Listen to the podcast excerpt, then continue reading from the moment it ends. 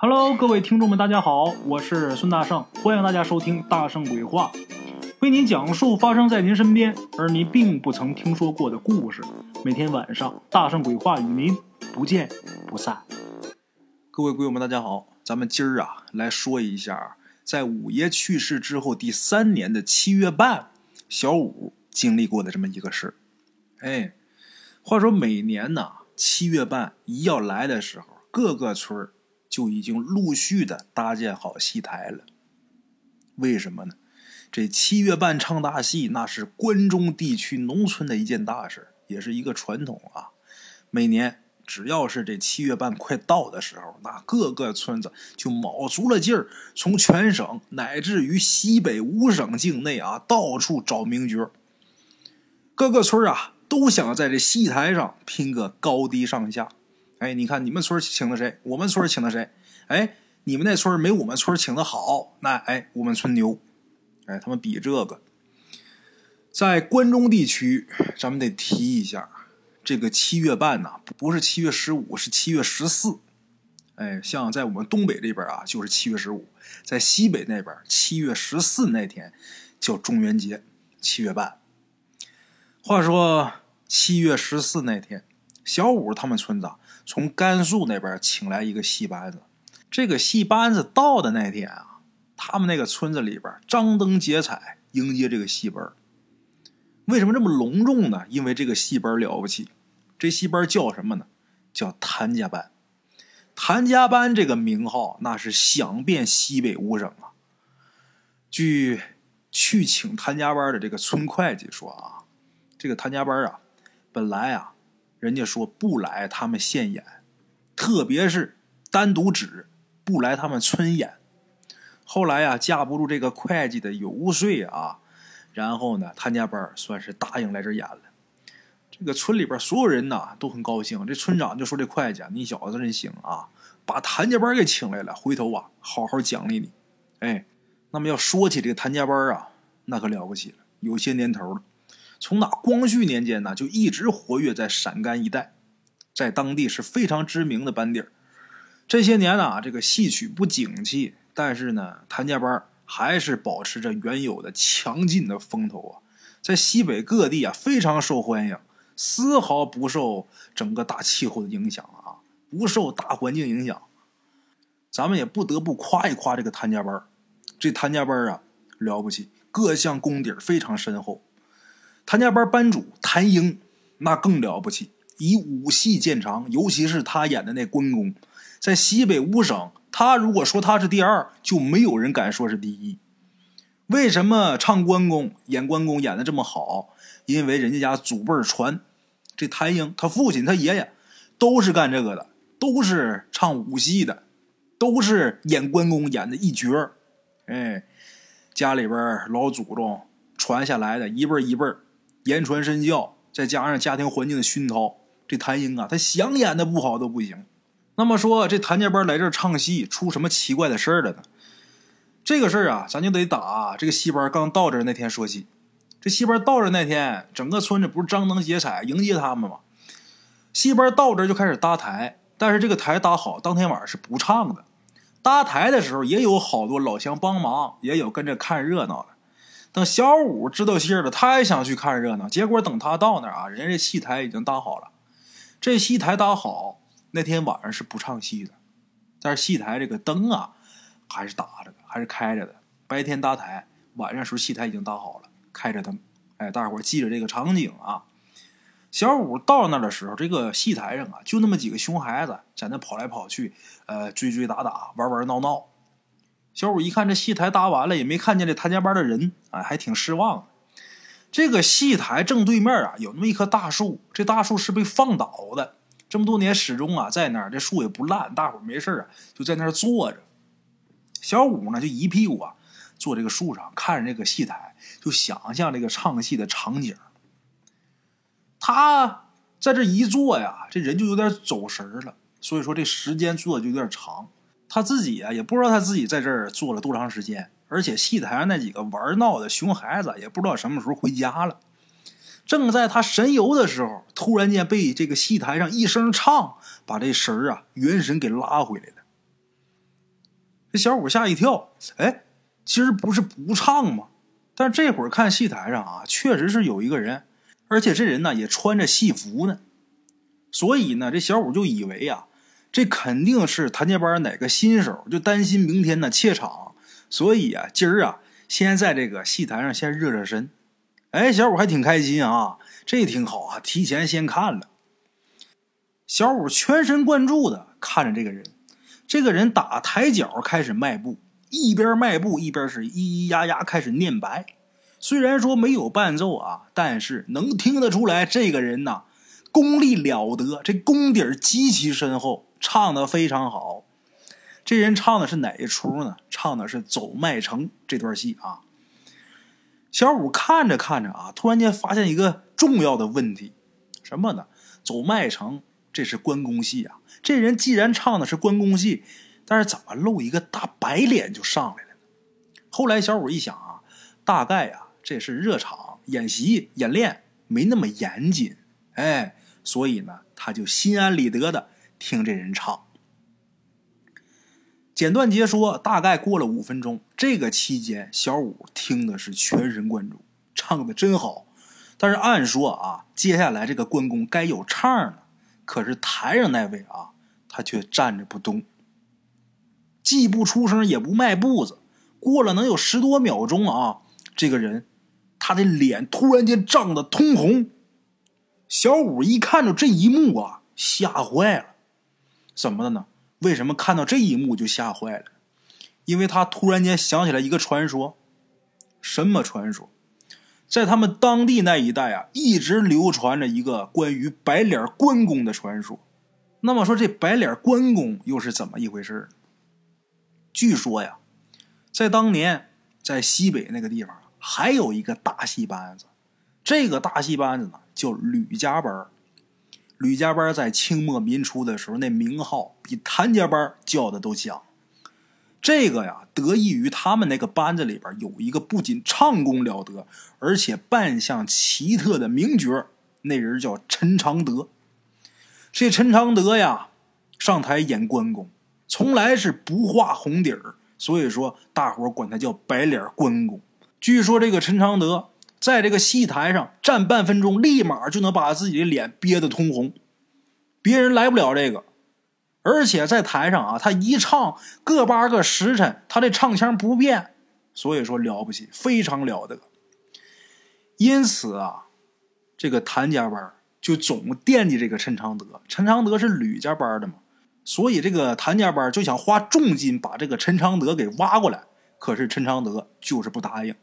为什么呢？因为啊，他说这个吕家班的班主对他有恩，所以说你给八万紫金子，他不能对不起于家班班主，人家不来。有这么一句话叫“同行是冤家”，但是虽说同行是冤家啊，但是好在这西北五省市场特别大，这两个戏班子呢，倒也没有多少机会在同一个地方演出，而且这两家戏班的班主也都是聪明人。他们两个刻意回避在一起演出，所以这十几年下来，也倒是相安无事。可是随着吕家班这名声越来越大，这谭家班的班主啊，实在是有些坐不住了。哎，人家名声太大，显不出来自己了。这个谭家班的班主瞅准了个机会，就要跟吕家班这陈昌德一较高下。我只有把他打倒了，我这名声才能出去。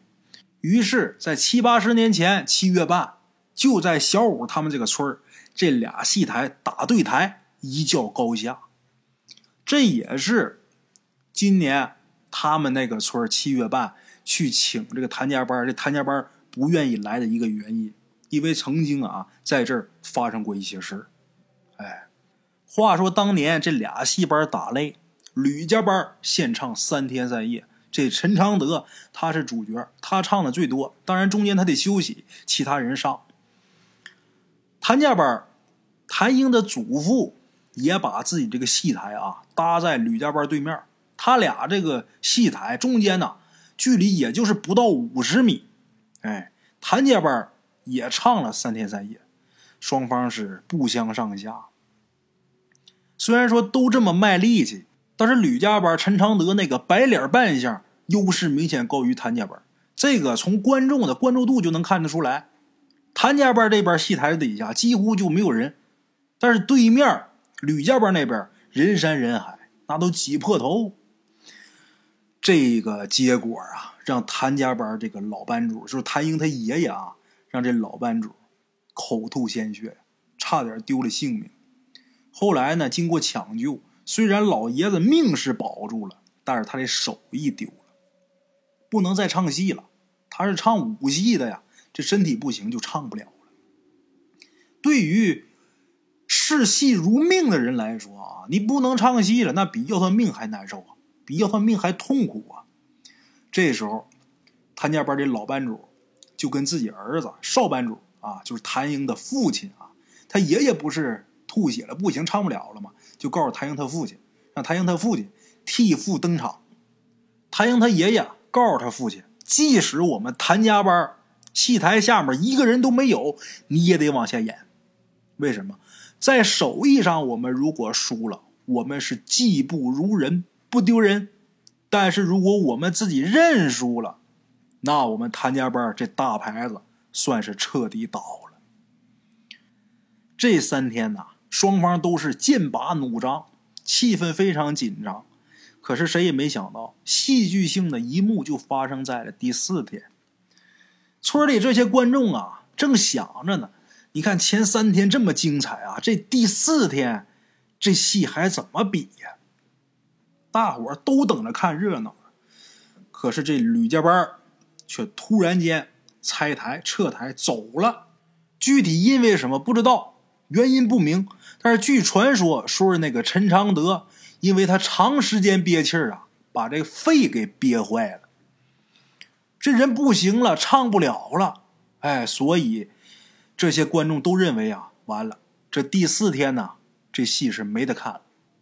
哎，大伙儿有这个疑虑，但是谭家班说了啊，有的看，谁说没得看呢？有我们谭家班在啊，戏就还有。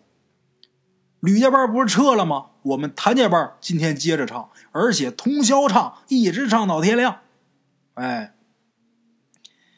谭英的父亲，当时是谭家班的少班主啊。谭英父亲很高兴，怎么的？这对手终于是败了呀！曾经属于吕家班的戏迷，今儿把谭家班围得水泄不通。这个谭英他父亲就是当时的少班主啊，还真是信守承诺，说唱一天一夜就唱一天一夜。果然呐，那戏从一大早就开始唱，一直唱到第二天天亮。文戏武戏都有，这其中啊，好多经典的段子，像什么单刀赴会、千里单骑、周人回府、三滴血等等等等，把这些个戏迷村民看的是大呼过瘾。但是从那以后，这谭家班就很少在渭华一带演出。渭就是渭河，华就是华山啊，渭华一带都是陕西境内，很少在那一带演出。那小五他们村那就更别提了，大概啊，这个原因就是跟那次比戏有关。而且呀，这些老百姓还听说过，就从外边听到的一个呃小道消息，据说这个陈昌德死了。哎，就是白脸关公那位啊，陈昌德死了，在比戏的第三天晚上，就在小五他们村里边死的。但是究竟是怎么死的，谁也不知道。有的传说说这陈昌德呀，唱了三天戏，这人呐早就已经油尽灯枯了，回去躺下就没起来，这人呐就没气儿了。哎，甭管说这陈昌德他是怎么死的，反正这陈昌德打那之后，这白面关公再没露过面，这个吕家班也倒了，西北五省再也没有白脸关公这号人物。吕家班倒了，慢慢淡出人们的记忆。打那以后，整个西北五省成了谭家班一枝独秀，一直到现在。哎，那么说，小五怎么在谭家班的戏台上看见了吕家班的陈常德呢？小五这会儿看着戏台上这位唱念做打，样样都好，他就坚信这就是传说中的白脸关公。哎，这人唱完一折戏之后呢，走到幕后就再也没出来。小五在那等了好长时间，也没人出来。他就想到了，这人不会再唱了。那他到底是不是人呢？咱说，如果真是白脸关公，那是。百十来年前的人了，现在早死了。你说他要不是，他怎么比传说中的还好呢？这谁呢？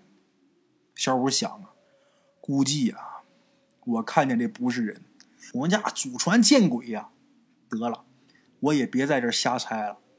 小五就这么赶紧跑回去去问五叔去了。等到家之后，跟五叔就说在谭家班那戏台上看见。白脸关公唱戏的事五叔就觉得很诧异。五叔就说：“这谭家班啊，不可能有这号人物。估计啊，你看见的，那就应该是白脸关公陈常德的魂儿。”这时候五叔掐指一算，然后就说：“坏了，明天晚上戏台上准出事儿。”哎，一般说到这啊，就得拍了，拍木头了。欲知后事如何，明天再听。简短截说。第二天傍晚，远近各处的人呐，都到了小五他们村就包括别的村的人啊，都来他们村看戏。为什么？请的是谭家班，了不起呀，都想见识一下这西北第一班，看看他们家的唱功。哎，一时间，小五他们村整个村口啊、巷道啊，那都挤满了人了。谁也不管是不是什么七月十五了啊！这名角这明戏班那得长长眼，得见识见识。哎，小五跟五叔呢，坐在这个戏台前面。简短截说，这一开戏，锣鼓家伙很热闹。这个台上热闹，台下也热闹。那找孩子的，找老公的，骂孩子到处乱跑的，还有的小孩啊。比较调皮的啊，在大人之间呢来回窜玩捉迷藏的，还有卖小吃的来赶场子啊，乱哄哄的，台上也乱，台下也乱，一时间呢就乱成一锅粥了。好在什么呢？有那么一阵清新的鼓点之后，一群武生上台，咣咣咣，先是翻跟头，台上跟头一起来，台下呀稍微安静点了，人群当中有叫好的，哎。这一声好出来之后，下面又乱了。哎呀，叫好声是此起彼伏啊，还很不统一。哎，五声过后就开正戏了。开正戏，台底下开始安静。开场戏，咱们说一般都是耍笑的戏，丑角戏，像什么看女儿啊、张连卖布啊、花子轰窑啊等等等等这些传统耍笑的戏呀，排前面。咱都有那么一句老话，叫“好戏在后头”嘛。关公戏那是谭家班压轴的大戏，那得放在最后。所以呢，前面这些耍笑戏呀，孩子们倒是挺喜欢，大人们呢也就是图个乐子。但是行家们呢不太喜欢这一类的戏，哎，因为从这些戏里边啊见不着这个戏班子的功底儿。这些咱们不提了，简短截说到了午夜。这戏呀，才真正的进入高潮。谭英先生的单刀赴会，还有他妻子的三滴血，马上就要上演了。下边这些人呢，都平心静气，翘首以盼。好戏终于是开唱了。只见谭英先生啊，挂着长髯，画着枣红脸，由后台上场。谭英先生一上场，那底下叫好声啊，就不绝于耳。甚至说，这个叫好声都压过了台上的音乐，哎，直到谭英先生开始念白，这叫好声啊才渐渐停。可是没想到，意外就在这一刻出现。怎么回事啊？明明是画好红脸的谭英先生，可是刚开唱，这谭英先生的脸啊，居然变白了。就他脸上这红妆啊，突然间消失了。谭英先生自己不知道啊，演的还挺卖力气。但是他同台的人呐，赶紧提醒他，提醒他那意思啊，你脸儿不对。太阳先生觉着很意外，我这明明在后边打好的脸儿啊，怎么不对呀？觉得很尴尬。不光一个同台的提醒他，都提醒他，他就意识到了啊，可能是我自己的问题。这时候赶紧跟大伙儿啊抱拳作揖，就回后台了。太阳先生回后台，这时候台下这些观众啊就开始议论啊，就是怎么回事啊？是不是刚才上时候是红脸啊？怎么唱唱脸唱白了？他又走了，什么情况？又过了没多长时间，估计谭先生是去后边啊，很快速的又打了个脸，勾了个脸，然后又上来了。谭先生重新上妆，然后上台。上台之后，继续给大伙抱拳作揖。下边的叫好声啊，还是不断。接着这鼓点又起，谭阳先生啊又准备唱，正要唱没唱的时候，他脸上那妆啊又消失了。这回比第一次啊消失的还彻底，彻彻底底的一个白脸关公。这一下，戏台底下这些观众先炸锅了啊！这什么意思？这谭家班玩人呢呀？这瞧不起我们啊？这是我们不懂戏还是怎么着？这关公是红脸，干嘛上来红？要唱不唱就白呀？你们那燃料这使的什么东西呀？这底下哇哇哇，就就就什么动静都有了。哎，但是有明白的呀，就觉得不对劲儿。今儿是什么日子？七月半呢，怪事儿多呀！啊，谭英先生也觉得不对劲了，赶紧又跟大伙抱拳。然后谭英先生说呀。乡亲们呐，今天呐有点意外，为了不扫大家的兴啊，由贱内给大伙先来一折三滴血，我随后就上场。他先下去，让他媳妇先唱三滴血。说完之后，谭英先生下台，这个谭英先生妻子啊，三滴血开唱。在他媳妇儿唱的这个期间，村长。就找到五叔了，跟五叔就说：“老五，今儿这事儿太怪了，后台好像是不干净啊。咱们村儿就你明白，你赶紧去给看看去，别冷了场了呀！真冷了场，你说这其他这些村都来看，咱村人这脸往哪儿放啊？”五叔啊，他早有准备，他就知道今儿不对啊。正好村长来一找，得赶紧去。五叔答应了。去了一会儿功夫呢，又回来了。谭先生他妻子这三滴血呀，唱完之后，谭英上场。这时候满脸呐血红的颜色。这回谭英先生啊没出意外，他唱的呢也是尽了自己最大的努力，把这个戏呀唱的非常圆满，也算是啊把他们戏班子前面出的那些。呃，差错呀，呃，丢的那些面子给挽回了。哎，咱们简短结说，事后村里边请这戏班子吃饭，散戏之后这戏班得吃饭，因为他们上台之前不能吃什么东西。等散戏之后了，村里边好好请吃一顿。村里请戏班子吃饭，五叔呢也一同前往。谭家班班主谭英，他也知道今天晚上这事儿怪。而且多亏五叔，所以呢，他频频向五叔举杯敬酒。然后这个谭英说呀：“任先生，早些年呐，五爷在世的时候啊，跟我的祖父和我父亲呐都有交往。今天呐，遇着这样的事儿，又多亏了您点拨，我谭英呢感激不尽。”说完之后，这个谭先生一口把这一碗酒就干了。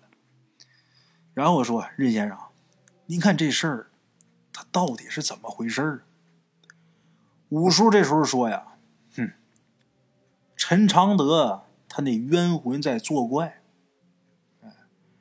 我呢，其实已经算出来今天晚上要出事但是这个事儿怎么出，我不清楚。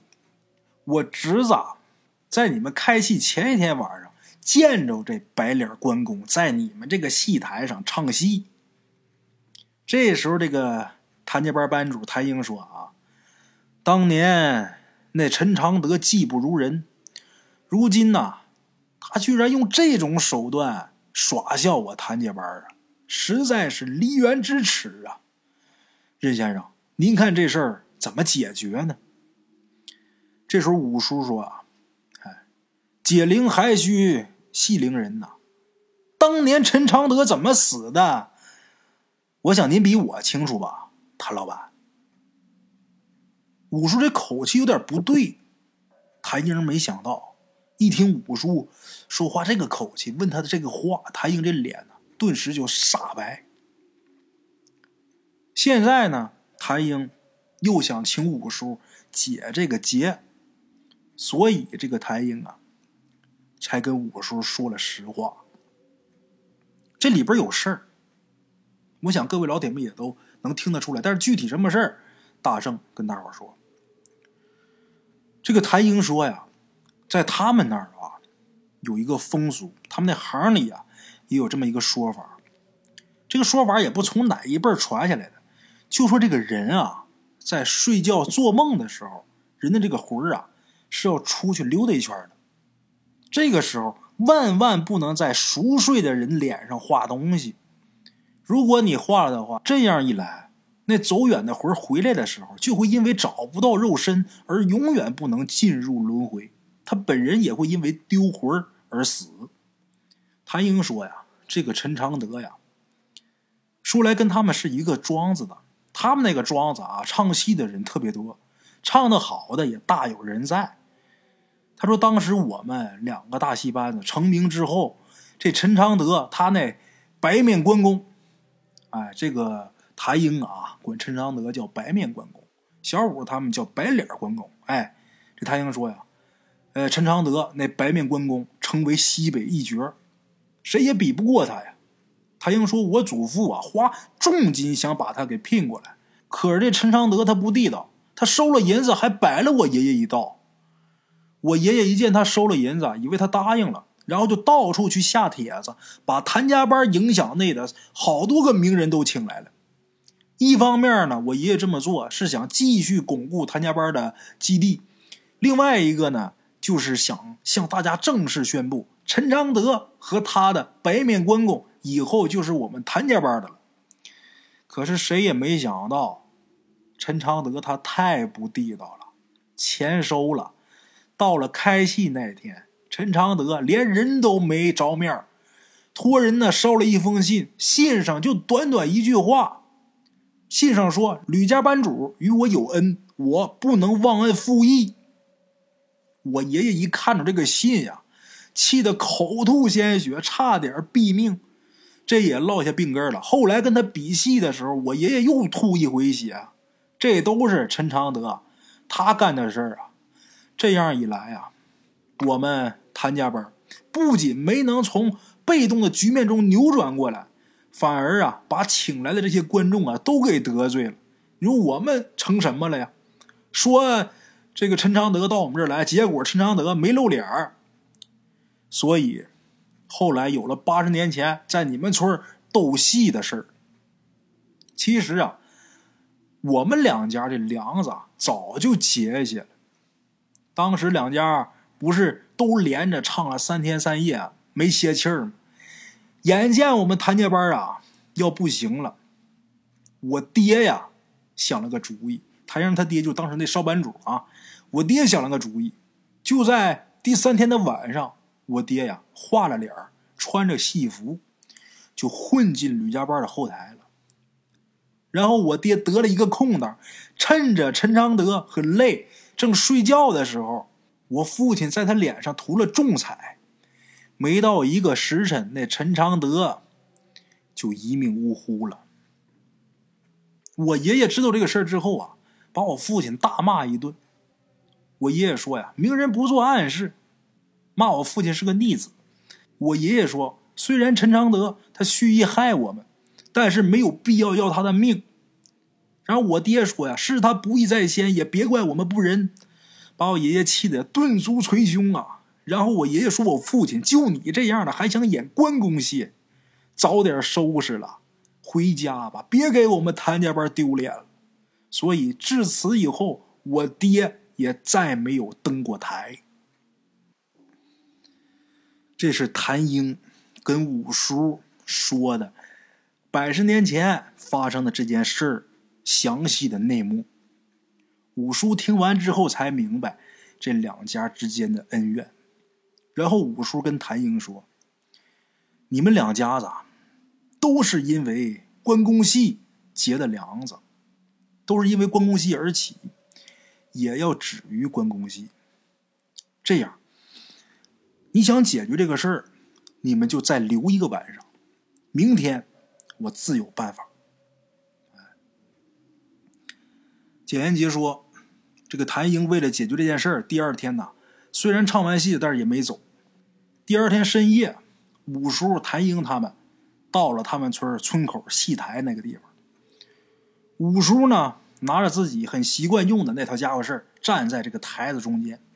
五叔架起招魂幡，陈昌德的那个影子就又出现了。”跟上次小五看见不一样的是啊，这回出现的是俩影子，除了陈昌德之外，还有一个老者。这个谭家班班主谭英一看见这位老者啊，张口就喊爷爷，都失声了。这老头就是谭英的爷爷的魂儿。这老头看着谭英，哎呀，满眼都是怜爱啊，但是没有过多的动作。两个鬼魂站在台子中间，就开始对峙，双方是各执一词，互不相让。这陈昌德说：“谭家班毫无道义，你们用卑劣的手段让我丢了命。”谭英的爷爷呀也不甘示弱，就说：“陈昌德，也亏你是一代名角啊！当年我给你银子，你答应来我们谭家班献艺。”你中途变卦，让我们谭家班颜面扫地，声誉全无，几年都没有戏唱啊！这么大一个班，百十号人，怎么生计？你想过没有啊？啊！我儿子有过错，但是他也受罚了。从那以后，他再没登过台呀。而现在几十年过去了，你还不放过我们谭家班？你也敢称得上是演关公神形巨似的人吗？啊！你见过背信弃义的关公吗？你阴魂不散几十年了，你又利用这个戏台报复我们谭家班，你不也是借着关公的角色报复我们家的吗？这是关公所为吗？德艺双馨啊！你没德怎么能演得好关公啊？我来问你，即便你成为西北关公第一，但是这千千万万梨园同道和无省百姓。谁能服一个背信弃义、睚眦必报之人啊？啊！谭英他爷爷啊，堂堂堂这一番话，把这陈昌德说的哑口无言。这时候啊，五叔出面调停，五叔抱拳作揖，就说：“前辈，我五叔，五叔的五叔那是五爷呀！啊，我五叔曾经与两位交好，看他薄面。”免了这场仇怨吧。这俩人啊都挺意外的。然后啊，其中谭英他爷爷啊那个鬼魂就说：“这是任五爷的后人呐。”双方一看啊，确实五叔跟五爷长得很像，一看是任五爷的后人，双方啊才有所收敛，但是互相都不服气。这时候五叔就说呀：“如果……”我请我五叔来调停，二位可能消怨呢。没等二位同意，五叔双腿盘坐，口中默念。过了没一会儿，五叔这脸色清白，然后开口说话了。小五这时候一听啊，那完全就是五爷的口吻啊啊！而且不光说话声音像，神色也丝毫不差。哎，五爷。附了五叔的体儿了，这时候五爷开口说话：“嘿嘿，两位老伙计，算了吧，别争了呀。二位都是好人呐，哎，还都有大能耐。你说这后面这些个弟子可都看着你们呢。你们如此斤斤计较，后生怎么能信服你们的手艺呢？哎。”谁能相信你说曾经的两个大家，因为这点事儿，这几十年、近百年没完没了啊？哎，陈常德哎，陈老兄，你说你丢了性命不假，可是呢，因为你这也让谭老先生两度呕血，最后也不能唱戏，积劳成疾，没多长时间，不也丢了性命吗？而且又因为你呀，谭老爷的儿子，呃，谭英的父亲，不是也不能唱戏了吗？这还不够吗？难道你还让谭英，让谭老爷子孙子也不能唱戏，你就满意了吗？啊！如果你要是就乐意看着这个结果，那你太小气。另外啊，这演关公的戏，现在在西北五省能叫得响的，也就剩谭家班了。你是想让百姓有好戏看，还是想让这谭家班彻底倒啊？谭家班一倒，关公戏呀，可就断了根喽。嘿，你就那么忍心吗？还别说，五爷这一番开导啊，这陈常德呀，终于是意识到自己这几十年来呀，躲在这个村子里边等待报复。谭家班的这个荒唐行为，哎，过了好一会儿，这个陈昌德才说：“哎，任五爷教导的是啊，我这境界太小了，品行离关老爷差太远，我根本呐不配演关公。可是啊，现在我有个心愿，我就想再唱一场关公戏呀。”这时候五爷说：“哎，你这么想就对了。那你呃想唱个戏，这好说呀。